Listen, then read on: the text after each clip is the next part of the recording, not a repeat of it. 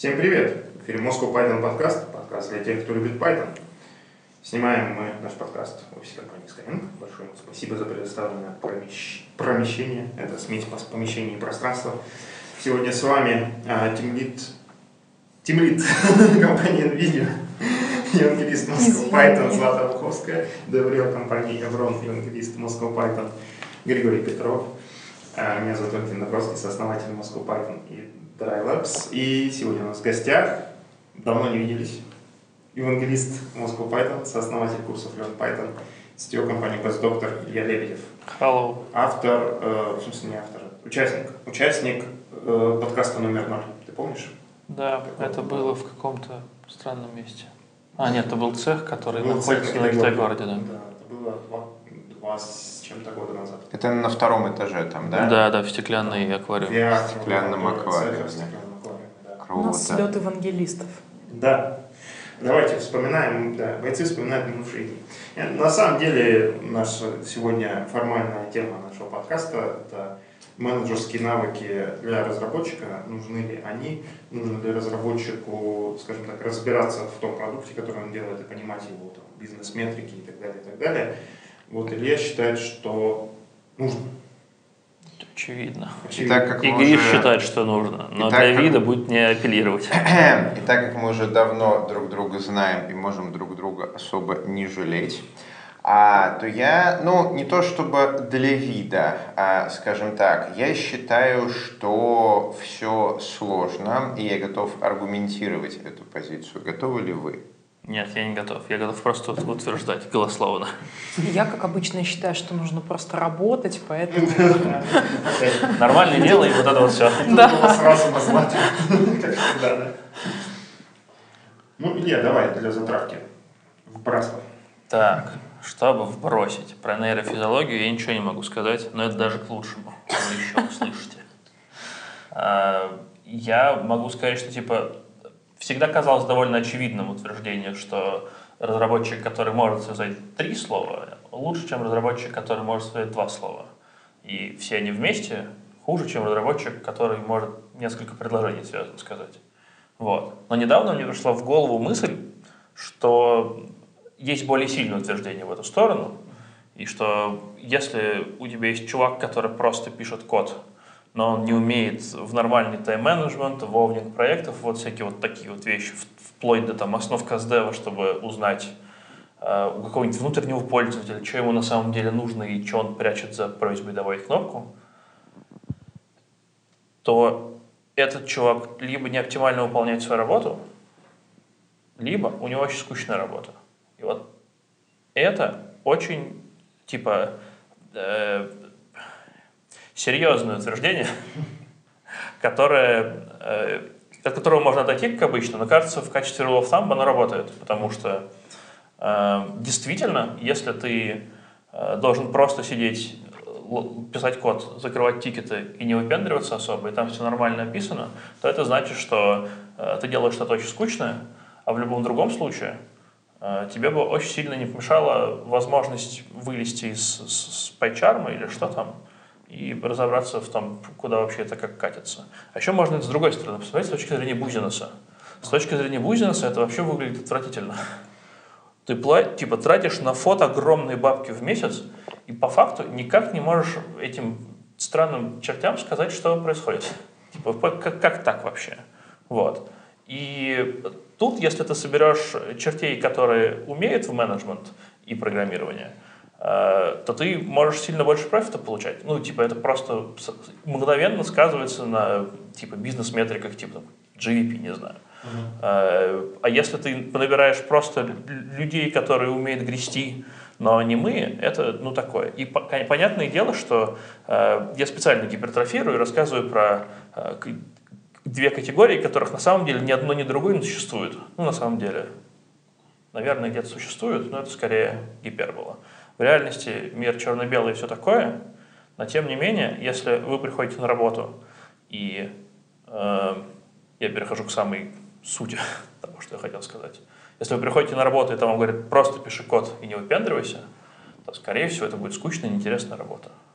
У меня есть грустная история про серых чертей, которые очень хотели не писать код, а научиться чуть-чуть больше каздеву, чуть-чуть больше понимать бизнес и вот это вот все, и не просто херачить кнопки. Они приходили регулярно там, к продуктологам э, и так далее, всякому там среднему менеджменту, им говорили, что вы программисты, у вас, э, вы разговариваете на каком-то птичьем языке, это вот ваш такой удел, пожалуйста, сидите и тикеты закрывайте. Вот, закончилось все это, конечно, плохо частичным выходом команды, потому что до этого, в общем, диалог там о том, зачем мы делаем эти кнопки, он хоть как-то шел, но в какой-то момент он там перестал идти, и, соответственно, ну, людям стало скучно. Они Выходом уволились. Не, не на IPO, я так понимаю. Да, выходом не на IPO, да. Ну, я просто к тому, что это классно, когда есть, мы немножко сейчас в автоп уходим, это классно, когда есть бизнес, который хочет себе таких чертей, даже готов их воспитывать, потому что их нужно воспитывать. Вот есть там куча джунов, которые, в принципе, могут обучиться этому навыку, но их нужно, черт побери, обучать.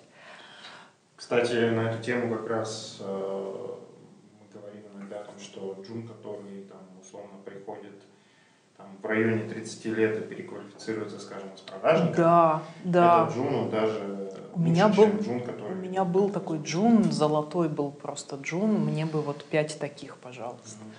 Вот. Но еще бывает обратная проблема, когда бизнес, он вот э, не понимает и не готов, наверное, вкладываться, не готов вести диалог. То есть он воспринимает э, программистов как какой-то, не знаю, как обслуживающий персонал. Ну, действительно, то есть у меня есть, э, грубо говоря, вот такая задача нарисовать кнопку, я это не умею, ну, то есть Мгм, вот, программист мгм. воспринимается как такая рука, которая Да, манипулятор, да, да, да. У меня нету этого навыка, но вот есть эти люди, они мой манипулятор, они могут эту кнопку нарисовать, а почему я хочу эту кнопку, это не их. И, и хуже того, когда Дело. они начинают разбираться вот в этих метриках, они приходят тебе и говорят, что дядя, ты знаешь, вот мы тут подумали, мы вообще-то умные, а и ты неправильно все делаешь. Посмотри, вот у тебя вот, тут вот, вот. А это, кстати, вторая сторона, которую я тоже подумал, да. Как же быть, да, действительно, если они начнут вдруг быть очень умными и говорить о том, что им говорят, нарисуйте кнопку, они говорят, слушайте, ну мы вот почитали умные книжки, посмотрели курсы продуктологов, и Да, да, нам да, сказали, да. что кнопка вот эта здесь не нужна. И самое и страшное, вопрос, да, самое страшное, что они иногда правы, потому Это- что потому что у них там 10 голов Ну, таких сидит, Скажем а, так, это а ты усложняет процесс в целом, потому что уже, значит, э, человеку из бизнеса надо как-то мотивировать, что нужна кнопка. А ему нужна кнопка, а он еще должен это мотивировать теперь. Ну, как бы, ну, такое, да. Да, и на То есть самом для деле... бизнеса это может быть и хорошо, может быть, а может быть и нет, и нет, мы не знаем точно. Вот Держись. это, это интересный вопрос. Вот они все коллективно смогут, э, вот если разрешить этим программистам дать им право голоса и принятие решения в бизнес, смогут ли они коллективно построить лучший продукт или все-таки должно быть такое, что нет? Это Я вопрос. сказал, я сказал, Что вы слушаете меня. или диктатура, на самом деле в разные периоды времени лучше одно или другое. Гриша, давай, жги, скажи, что мы Да. все дураки и... А, ну что ж, будем считать, что правила приличия соблюдены, предварительные ласки закончились, и пора переходить к мякотке. Потому что в качестве мякотки к нам ко всем приходит рынок. Говорит, что, знаете, Злата, Илюша, вот под ваши критерии подходят два специалиста, обоих смотреть будете. И как только мы оказываемся на рынке, то оказывается, что мы, конечно, хотим разработчиков, которые были бы а, молоды, мотивированы, с профильным образованием, с английским языком, конечно же, обладали бы социальными а, навыками, неплохо играли в команде, а у которых была бы какая-то внутренняя мотивация, то есть они бы не просто хотели бы зарабатывать деньги, а у них еще бы были какие-то цели, с которыми мы вместе с ними могли бы как-то варить кашу. А на рынке таких не то чтобы много. И как только мы приходим на рынок и смотрим, оказывается, что там супергероев полтора человека, и, и- и они уже все заняты. А те, кто не заняты, а, мидлы в основном, которым мы в нашей зарплатной сетке можем сделать оффер, и они согласятся. Там начинаются какие-то трейд-оффы. Мы, например, можем выбрать э, хороший английский и программирование, но без софт-скиллов. Или с очень хорошими софт-скиллами, но программировать он научился полгода назад, английский у него так себе. И мы сидим и думаем, а что же из этого для нас обязательно, а что из этого приятный бонус. И что бы я хотел набросить? В моей картине мира есть какие-то вещи, которые обязательны. Например, для меня обязательно английский язык. Я не буду нанимать разработчика, который без английского языка, который не умеет читать, писать. Говорить им не надо, слушать тоже не надо. Читать, писать надо. Они должны быстро прочитать документацию без словаря, быстро написать им идентификаторы и коммент туда зафигачить они должны быть с опытом работы. То есть, если я беру себе питаниста, я хочу, чтобы он хотя бы годик-полтора на Python писал full-time код. Потому что даже если он до этого пять лет писал на плюсах и только переучивается на Python, ну, это значит, что следующий полтора, год-полтора он будет просто вот э, за мои деньги у меня в отделе э, осваивать Python. А софт-скиллы. А скажите мне, други мои, является ли это таким обязательным, а, как английский или опыт работы с профильной технологией? Ну, ты спросил тоже. Давайте разберемся, что такое софт-скиллы. А то непонятно. А, я могу, я могу сформулировать, что такое софт-скиллы. Это когда человек умеет и будет словами через рот обсуждать задачи. То есть он берет задачу, он готов э, высказать что-то, если с этой задачей никак, он готов пойти ножками поговорить с другим человеком, если надо пончик тому купить, что-нибудь спросить. В общем, он готов задачи социально обсуждать. И это ему помогает лучше их решать, не делать те задачи, которые бессмысленны, делать все задачи, которые правильные, получать информацию коллег и так далее. Илья. Я считаю, что все не так, конечно же. Ну, естественно. Иначе бы зачем мы тут сидели, правда? Во-первых, да, рыночек, конечно, порешает, и, конечно, таких людей мало, но их не настолько мало. Их не два человека, и даже не 20. И даже не все заняты. Даже в коронавирус. Кстати, если вы из таких, без доктора, очень не слушайте его. Слушайте его, очень хорошая компания, рекомендую. Так вот, эм, и это действительно правда. История про трейдов и снижать планку, ее можно снижать по-разному. История про то, что... Нельзя ругаться. Эм, блин, у нас очень долго висит вакансия, уже нужно, чтобы вышел разработчик, давайте выпилим английский у него. Ну зачем разработчику английский? Он что, англичанин? Ему что, что? Ну он пришел код писать, пусть код пишет, он должен код писать, вот пусть пишет код и все, больше ничего не нужно. А пусть транслитом называют. Ну, пофиг, главное, что кнопки появлялись вовремя, и все работало. Вот. Это, очевидно, ни к чему хорошему не приводит.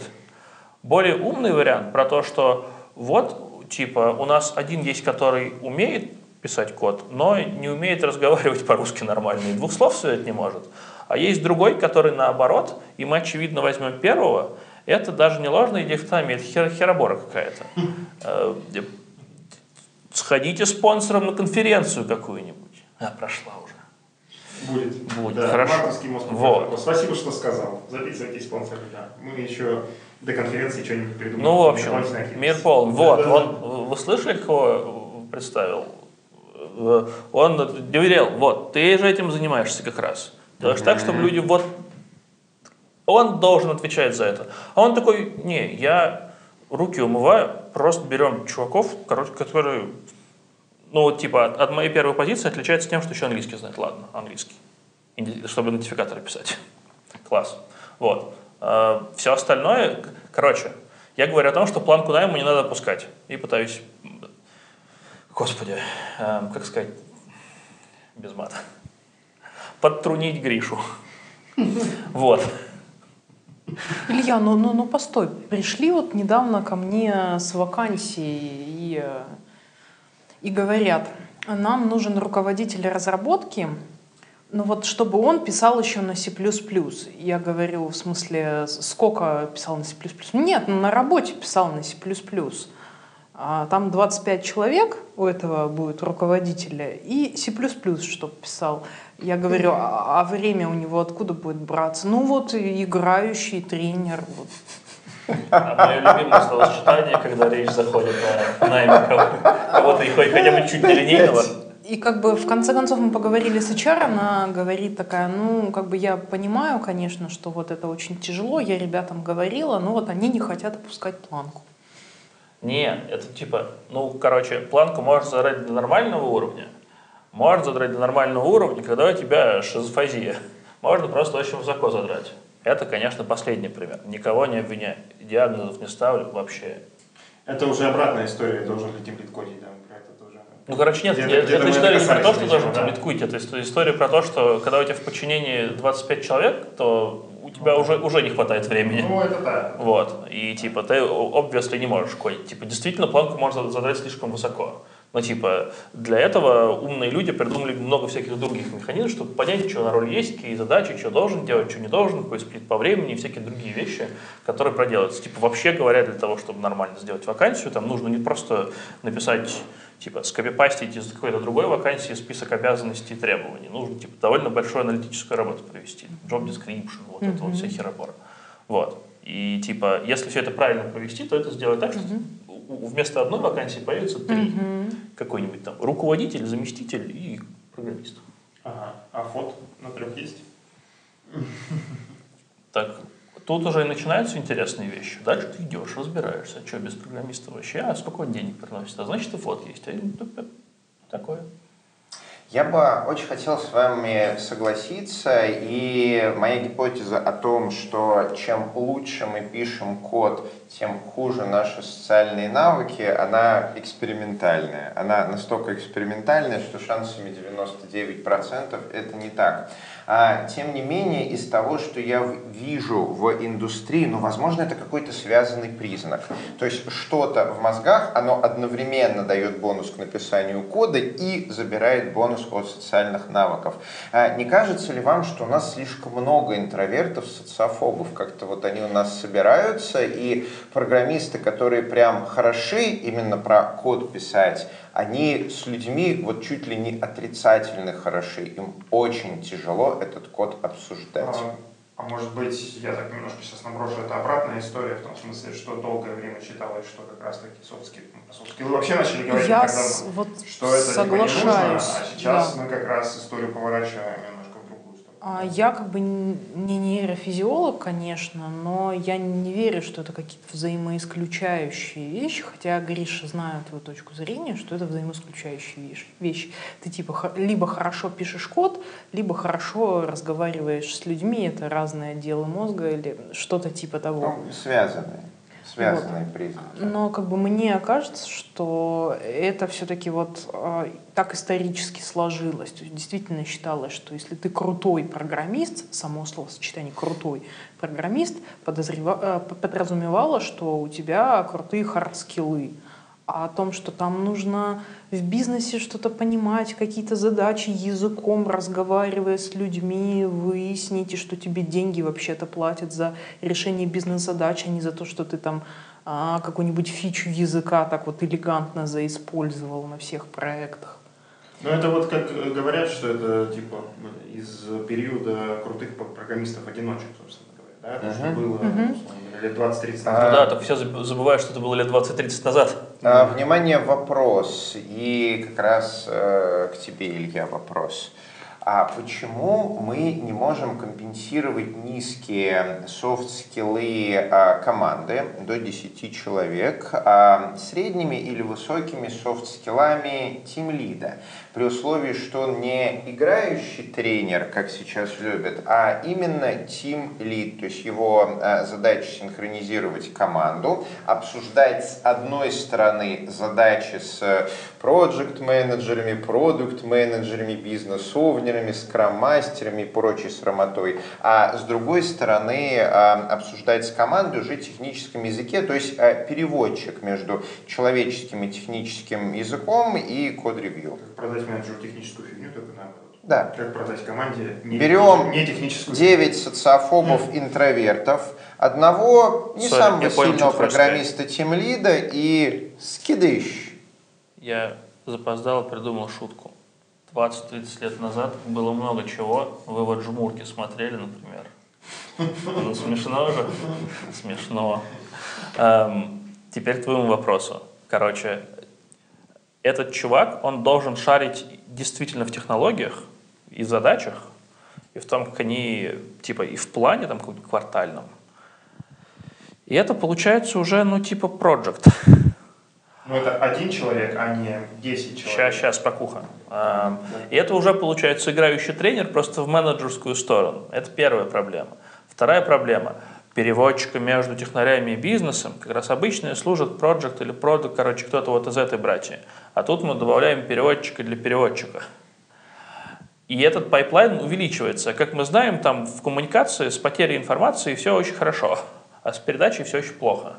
И поэтому чем длиннее эта цепочка, тем хреновее. Она еще воспринимается хреновее. Это очень бюрократично выглядит. На самом деле никто так не хочет работать. А если Не, проект ну, будет ты переводить? фактически сейчас, да, ты Ребята- сейчас говоришь, что тимлид не нужен, что тимлид не нужен, мы убираем тимлида, ставим проект, и он коммуницирует. Не, я говорю, что его не нужно, он не нужен вот для тех функций, о которых мы сейчас Окей, говорим. хорошо, но ну, тут же ключевой вопрос от Гриши. Нуж- нужны ли софт-скиллы этим 10 социофобам? Окей, у них есть тимлид, который следит за, там, условно говоря, вре- временем выполнения Или задач. У них project. есть, ну, есть тимлид, который, условно, следит за процессами, есть проект, который следит за тем, чтобы делали то, что нужно. Нужно ли этим людям софт-скиллы? А, В таком виде скорее нет, но Но. есть нюансы. Жги. Первый нюанс заключается в том, что довольно очевидно, что они тогда ничего не, не решают, никакого бизнес не оказывают, ни на что не могут влиять, и все такое. Короче, все очень плохо. Ты просто, ты просто, просто, просто сидишь и... Sorry. Э, очень плохо.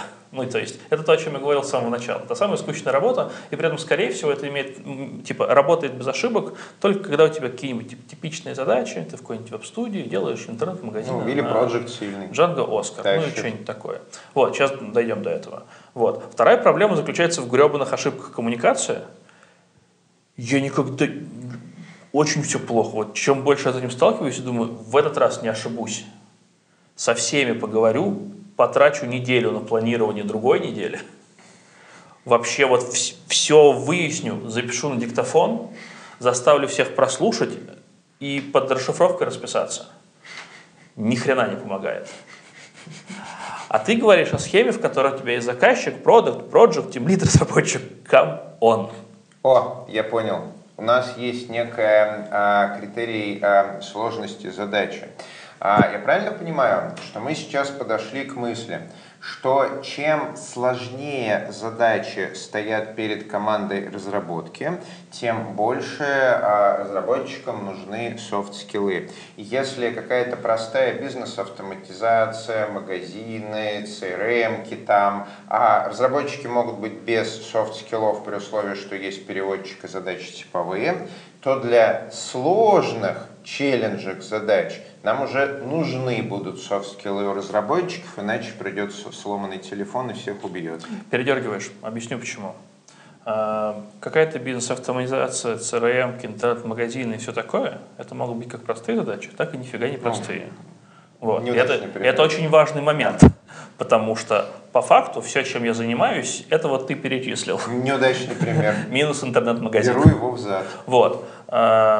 Я бы сказал, что дело не в сложности задачи, потому что, ну, короче, даже задача добавить кнопку, по нажатии на которую у тебя на e-mail отправляется какая-нибудь, блин, PDF-ка, там она по факту, если достаточно глубоко, глубоко копнуть, она очень сложная. А когда? А если e-mail нет? А если то? А если все? Если нажал не так? А это, это- и там этих edge-кейсов ого-го сколько. Поэтому я бы сказал, что тут надо смотреть не на сложную задачу, но и повторяемость. Если мы до этого делали 10 таких, Да, да. То 11 да, раз да, да. отлично. А, типичность задачи. Да. Типичные задачи и атипичные задачи. Как Вот. Есть типичная пневмония, есть атипичная пневмония. Да, ну вот. В общем, э, вот к чему я это все веду. И тогда получается, что ты вместо, типа, вместо того, чтобы меня оппонировать, только доказал ему тезис.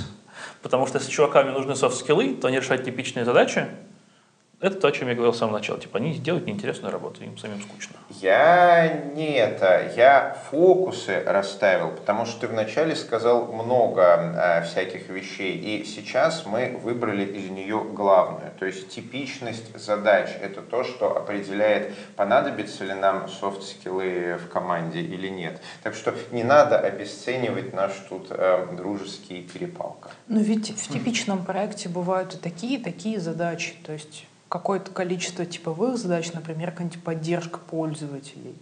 Там вообще-то нужны софт-скиллы, просто чтобы а, не послать а, какого-нибудь кастомера нахер.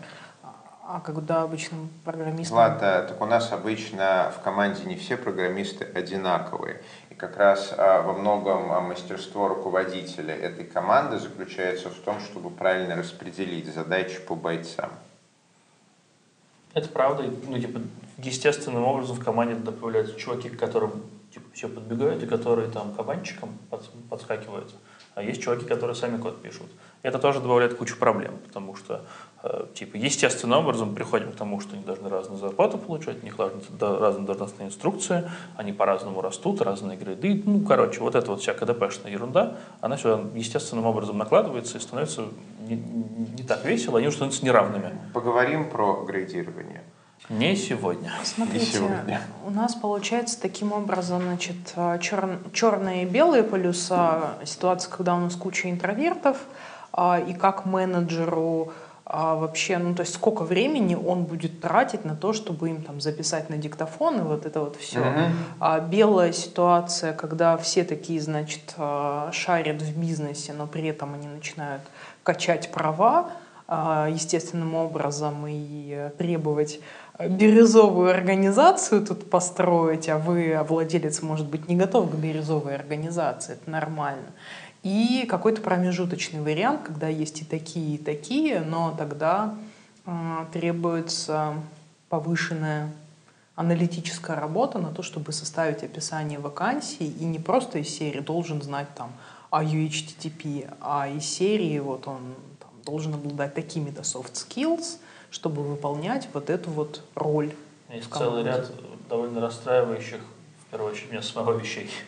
Во-первых, то, что ты сейчас описала в последнем пункте, угу. это не повышенная аналитическая работа для того, чтобы запустить вакансию. Это просто работа, чтобы угу. запустить вакансию. Иначе вам или повезло, вы в жопе. Ну, такое. Угу. Вот. А, теперь ко второму пункту про бирюзовую организацию. А, типа, мы это минут 10, наверное, назад обсуждали историю про кнопку, и что-то там угу. программисты, что-то нам надо доказать это получается, что тебе надо доказать с точки зрения бизнеса, на что ты тратишь один из самых дорогих ресурсов у тебя. Если ты этого еще не сделал, то у тебя точно так же, как с аналитикой для вакансии дополнительной проблемки. Вот. И, и то, что у тебя кто-то это спрашивает и перепроверяет, чтобы сделать лучше компании, а не для того, чтобы защитить свое мнение или там выслужиться или что-то такое, это вообще говоря очень круто. Это, не, это совсем не бирюзовая организация, это действительно шажок в сторону даже не совсем демократии. Это история про то, что чувакам, которые делают свое дело, они делают свое дело, и их делает не тасочки закрывать, а приносить пользу бизнесу. И они такие, а мы хотим приносить пользу бизнесу, это так получится, что мы сейчас неделю будем фигачить, а пользы никакой не будет. Mm-hmm. Потому что есть такая гипотеза. И на удивление, блин, часто эта гипотеза оказывается верной.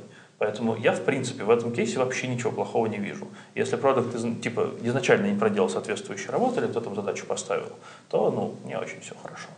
А, давайте тогда про найм. А, как таких чуваков а, нанимать? А Долго, вот я... мучительно, да, плохо. Сейчас, подожди, давайте обсудим. Вот я или, за годы или, или врач, да. а, неплохо научился нанимать технарей, я с ними говорю за предыдущий опыт, и далее я технарь, не технарь, я просто на свою нейросеточку накладываю их а, а, опыт, а, что они рассказывают. И а, моя нейросеточка примерно их относительно меня позиционирует. Ну, типичный механизм сравнения рейнджей. Окей, а как проявлять, соци... а как проверять социальные навыки. Это не опытно. То есть ты же не спросишь у человека, а какие у вас были конфликтные ситуации, как ты их решал, ну, не Почему? Ну, как раз таки да. Ну, почему нет? Более того, ты задаешь Наши человеку... мозги тяжело отвечают на такие вопросы. Ну, в таком Или случае нет? Надо задаешь- как, это- как Да-да, ответили. как это спрашивать? Ну, Задаешь вопрос, зачем люди работают, а, когда начальника нет в офисе. Получаешь Да, вот, удивительный да. Ответ. Это мой любимый пример. А а потому что камеры висят. Ты, ты, ты захочешь такого Ты человека брать на работу? На самом деле, вот на широкую публику лайфхак, как не надо отвечать. Ну, как бы, не- нет, это на самом деле в учебниках это пример, в общем-то, хрестоматийный, можно сказать, как не надо отвечать. Но там всякие удивительные вопросы можно задавать получать удивительные ответы. И задача руководителя подготовить этот список вопросов, его еще периодически обновлять. А по твоему опыту, насколько вот эти вот э, удивительные вопросы и ин- интерпретация удивительных ответов а, помогает? То есть вот после того, как человек проходит испытательный срок, ты с ним работаешь, а есть вообще корреляция между тем, что они отвечали на эти вопросы и выявившиеся потом а, социальные навыки? Смотри, на проективные вопросы, вот такие, типа э, и серии а, вашего друга, там, не знаю, прессует кастомер, а, какой бы вы дали ему совет? И в итоге человек ставит себя на позицию этого друга и, по сути, рассказывает, как бы он себя вел в этой ситуации. То есть мы его как бы немножко перехитрили. Но если он нас, конечно, не просек, бывают такие.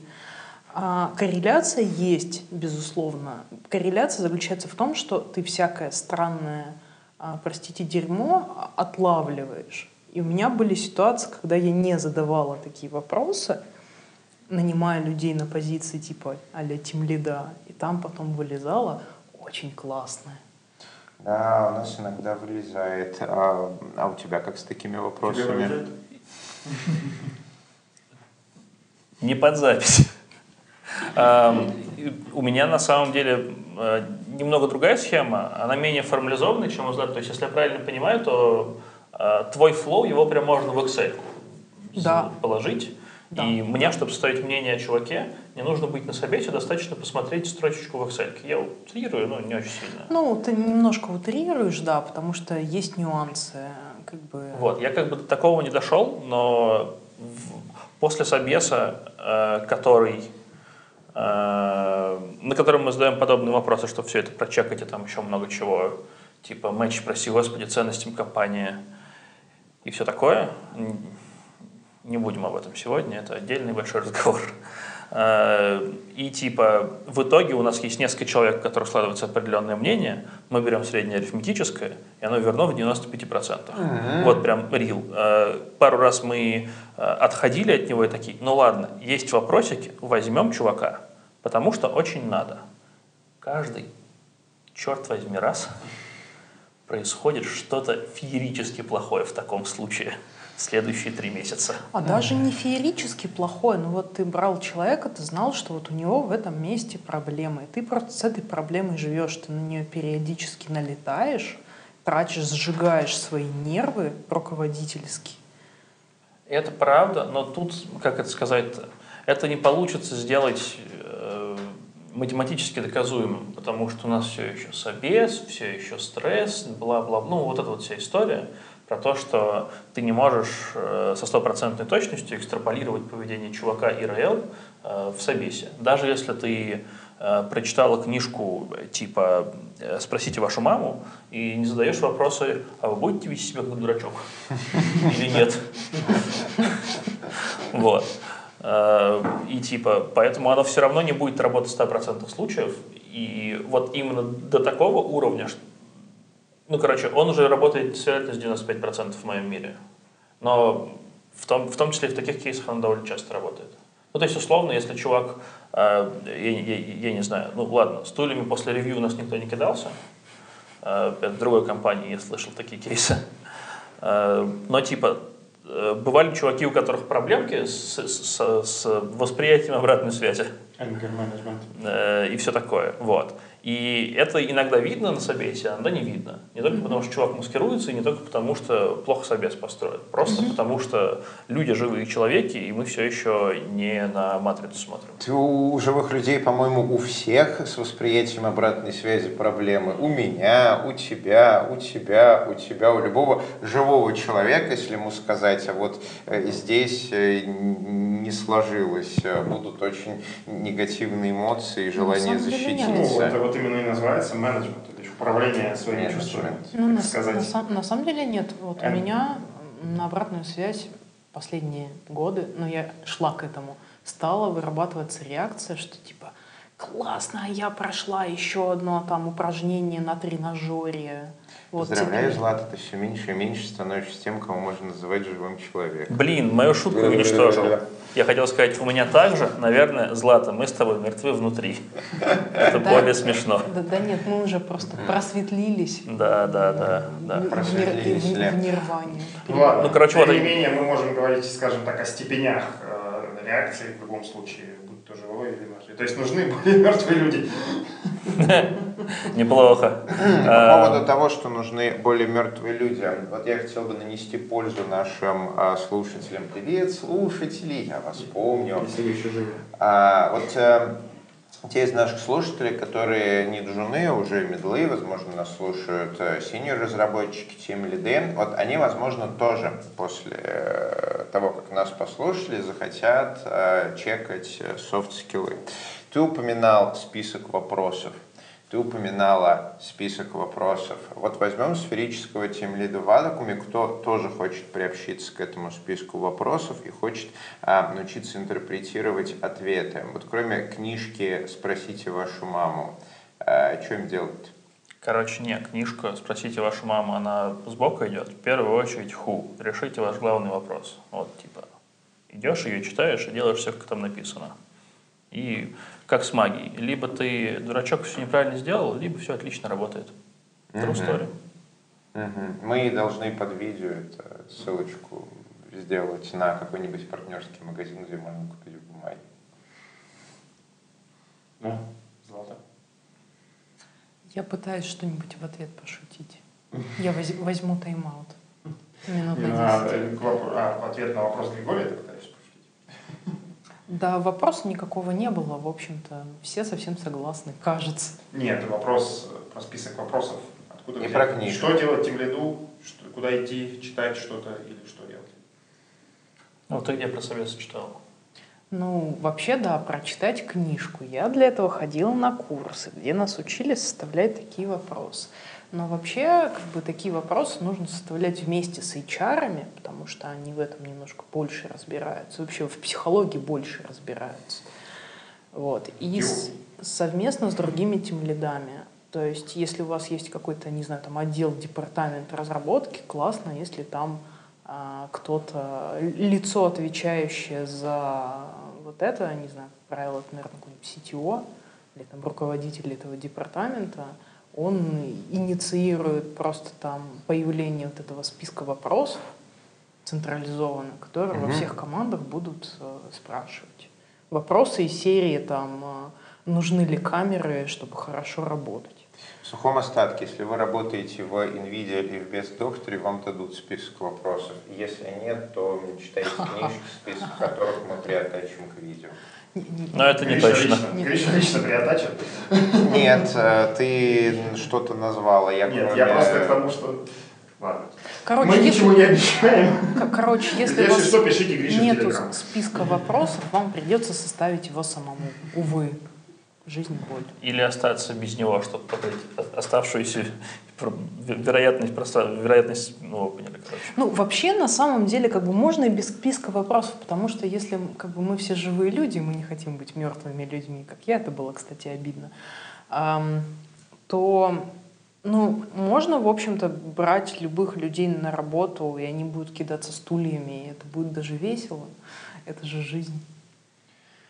Да, э, извините, вернусь к этому катачему. У нас проблемы иногда с soft skills, мы при выкладывании не всегда выкладываем то, про что мы говорим в выпусках, потому что выпуски записываются одной пачкой э, заранее, и вот этот выпуск, например, он ляжет, скорее всего, на, на YouTube и везде на нашей платформе недельки через три, Когда, скорее всего, мы уже Извините нас, пожалуйста.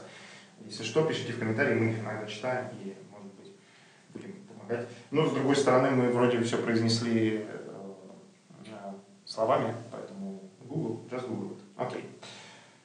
Что-то еще мы хотим сегодня обсудить, пока у нас есть еще пять минут. Может быть, Гриша скажет э, какую-нибудь ободряющую финальную речь. Ох, э, ну, у меня э, нет слов, чтобы одобрить нас в это тяжелое время. Программирование все так же тяжело, хороших программистов на рынке все так же мало. Если мы хотим э, решать э, нетиповые задачи и быть вообще конкурентоспособными, нам понадобится английский и софт-скиллы. Английский прям вот совсем, а софт-скиллы, ну, в какой-то степени. По заверениям э, Ильи и Златы это можно чекать на собеседовании. Я, честно скажу, я в этом плане довольно ленивая скотинка. Обычно трехмесячный испытательный срок брал, если по хард-скиллам все было норм. А дальше смотрел, что как. Если никак, то несите следующего. Но не всегда такое можно делать, и чем дальше в лес, тем толще и тяжелее нанять. Слушайте, и опять, пока у нас осталось немножко времени, мы как-то сильно углубились, так сказать, ну, в свои личные проблемы найма, а давайте, может быть, посмотрим со стороны слушателей. Мы все-таки решили, что, я думаю, тут все согласились, что человек со софт-скиллами, с развитыми софт-скиллами лучше, чем человек без них. А, просто таких людей мало, вот о чем, собственно, а, следует Григорий. Что все, таких людей не найти. Так что станьте таким человеком. А как стать таким человеком? Вот, Это хороший вопрос. Я очень надеюсь, что Moscow Python вам в этом поспособствует в 2028 году. Не раньше. Мы таки запустим курс по Типа того, да. Нет, на самом деле, если кроме шуток, то сейчас стало сильно лучше с этим. А, но я хз, где это учить, особенно учитывая то, что все эти истории, они нужны, короче, эта функция чувака, это место работы, нет абстрактной позиции, типа senior Python developer, а типа работы в конкретной компании. И типа в идеале этим должна заниматься сама компания, вот как раз об этом говорили, ты упоминал, кажется, про то, что типа внутри компании сюрприз-сюрприз, если она заботится о своих людях, должна быть выстроена система обучения. Это не просто э, типа 30 тысяч в год на курсы и конференции, а это типа норма обучения внутри, привязана к грейдированию и всяким таким очень интересным вещам. И там, в частности, этому надо учить, потому что э, софт-скиллы, которые нужны разработчикам, которых я нанимаю, наверное, довольно сильно отличаются от софт-скиллов, которые нужны разработчикам, которых Злата нанимает. И, господи боже, я не знаю, какие софт-скиллы нужны тем, кого нанимает Гриша. Наверное, никаких, потому что ну, за три месяца станет понятно, правда? Хорошо, что я Господи, никого э, не нанимаю, я у нас деврел, а нанимают другие люди, и там, сюрприз-сюрприз, нужны софт-скиллы, потому что у нас сложная заказная разработка. А ну, и я снова победил, софт-скиллы нужны на этом Ну что ж, э, да, наверное, тогда попрактикуйте soft skills, пообщайтесь с людьми. Начните разговаривать с людьми. Это делается вот так. Если вы хотите без доктора, поговорите с Ильей Лебединым. Если вы хотите в видео, поговорите со Златой. А, ну или с теми, кто там работает. На самом деле это действительно так. Мы, кстати, на курсах сейчас как раз собираемся в рамках проекта поддержки трудоустройства запустить э, серию вебинаров не просто вебинар, на котором наша консультант по HR Ксения Лыжина рассказывает о том, как вообще составлять резюме, ходить на собеседование и так далее, а серию вебинаров с тем лидами, которые как раз-таки будут говорить в том числе про то, как в их компании происходит найм, что вообще надо знать, хард и скиллы. Может быть, в рамках наших курсов мы так поможем людям. Клевая идея. Респект. Вообще я бы сказала, что тут э, это такая ежедневная работа с самим собой. Ну, то есть это, это к вопросу, почему вот эти 30-летние э, переквалифицировавшиеся джуны работают как бы лучше, чем там условно 20-летние, потому что они про себя чуть-чуть больше, на 10 лет больше знают, чем... Ну да, и про бизнес зачастую тоже, ну потому что, да, если ты пришел из продаж, то ты уже понимаешь, как это работает. Да не, ну просто такие как бы вещи, когда там говорят, там, пойди возьми у своего тимлида обратную связь, да, и как бы человек в 30 лет, у него больше шансов знать, что я не беру обратную связь, потому что мне просто страшно. И у меня, соответственно, есть выбор, продолжать дальше не брать обратную связь и не расти, а, либо со своим страхом что-то сделать. А как бы ну, то есть требуется определенный навык, чтобы такие вещи просекать.